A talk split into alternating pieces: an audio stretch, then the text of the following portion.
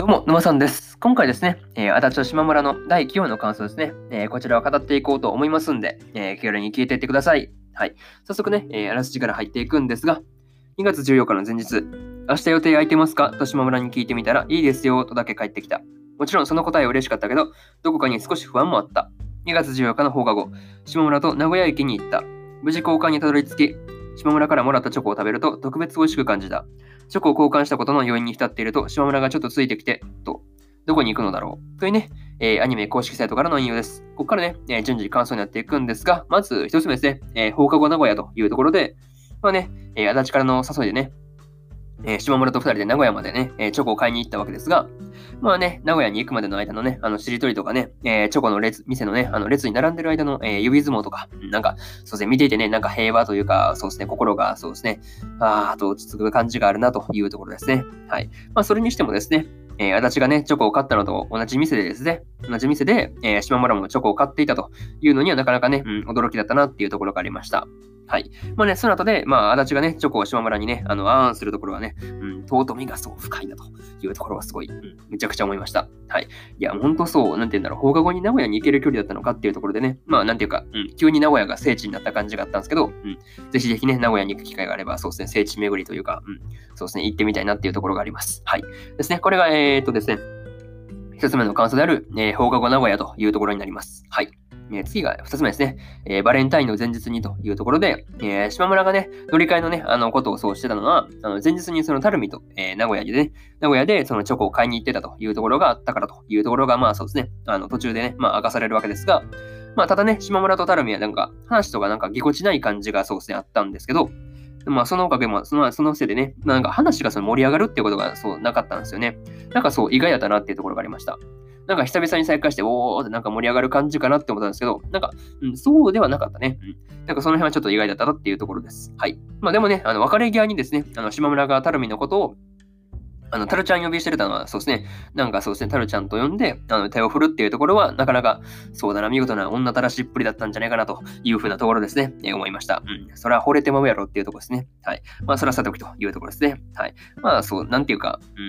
うん、思ってたほどそうですね、タルミとの関係性が、なんていうか、うん、なんか、足立とのね、なんか関係性を脅かすほどのものではなかったなっていうところでした。はい。これがね、えー、二つ目の感想である、えー、バレンタインの前日にというところですね。はい。次が3つ目ですね。え、これからも仲良くというところで、まあね、駅でそのメッセージをですね、電光掲示板にね、あの映してくれる企画の中でですね、えー、これからも仲良くしていこうねというふうなことがですね、えー、表示されてたんですよね。まあ、その後ね、えー、足立が島村に抱きつくのはですね、まあ、なんか見ていてそう方が緩むなっていうところがありました。まあ、これは完全にね、うん、足立ルートに入ったなっていうところをそう見てて思いました。はい。まあね、あと、この時にですね、えー、島村の名前がですね、島村宝月だというところが、いうことが、まあ、初めて明かされた瞬間だったなというところがありました。はい。まあね、島村とそうですね、足立の好きのベクトルっていうのがですね、まあ、多分ねお、お互い好きではあっても、なんか、その、好きの意味合いが違うんじゃないかなっていうところがあるんで、まあそうですね、好きのそのベクトルがですね、なんか同じになる日が来ることをですね、まあ祈ってようかなというふうなところですよね。はい。これがそうですね、えー、3つ目の感想である、えー、これからも仲良くというところですね。なかなかそうですね、電光掲示板にメッセージ移してね、なんていうか、足立にね、なんかそういうことを言うの、なかなか、うん、なんかそう、テレビの企画とはいえ、なかなかね、うまいことやるなっていうところがありましたね。はい。うん、それは、うん。だからまあまあまあ、まあまあ、ちょっとやめておきましょう。何を言おうとしたのか忘れたんで、うん、ちょっとやめておきます。はい。うん。えー、で、まあ、そうですね、最後にというパートに入っていくんですが、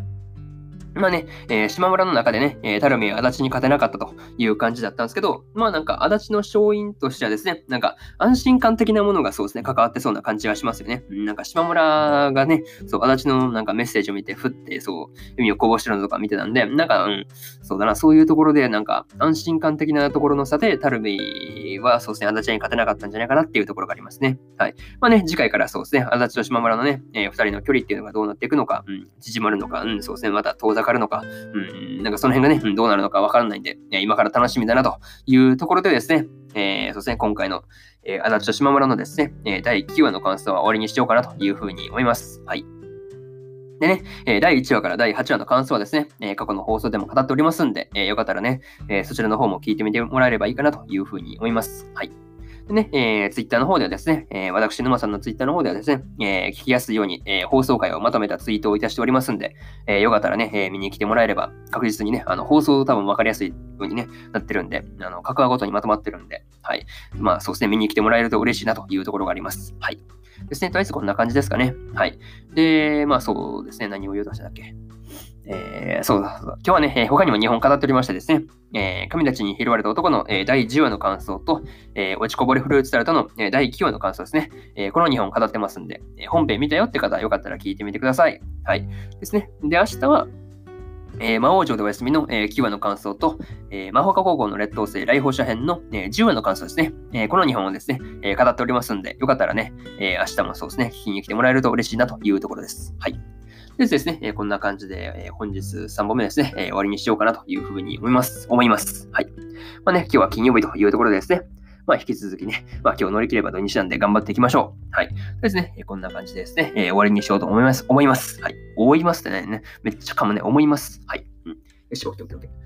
ー。よし。それではね、えー、皆さん、良い一日をお過ごしください。えー、以上、沼さんでした。それじゃあまたね。バイバーイ。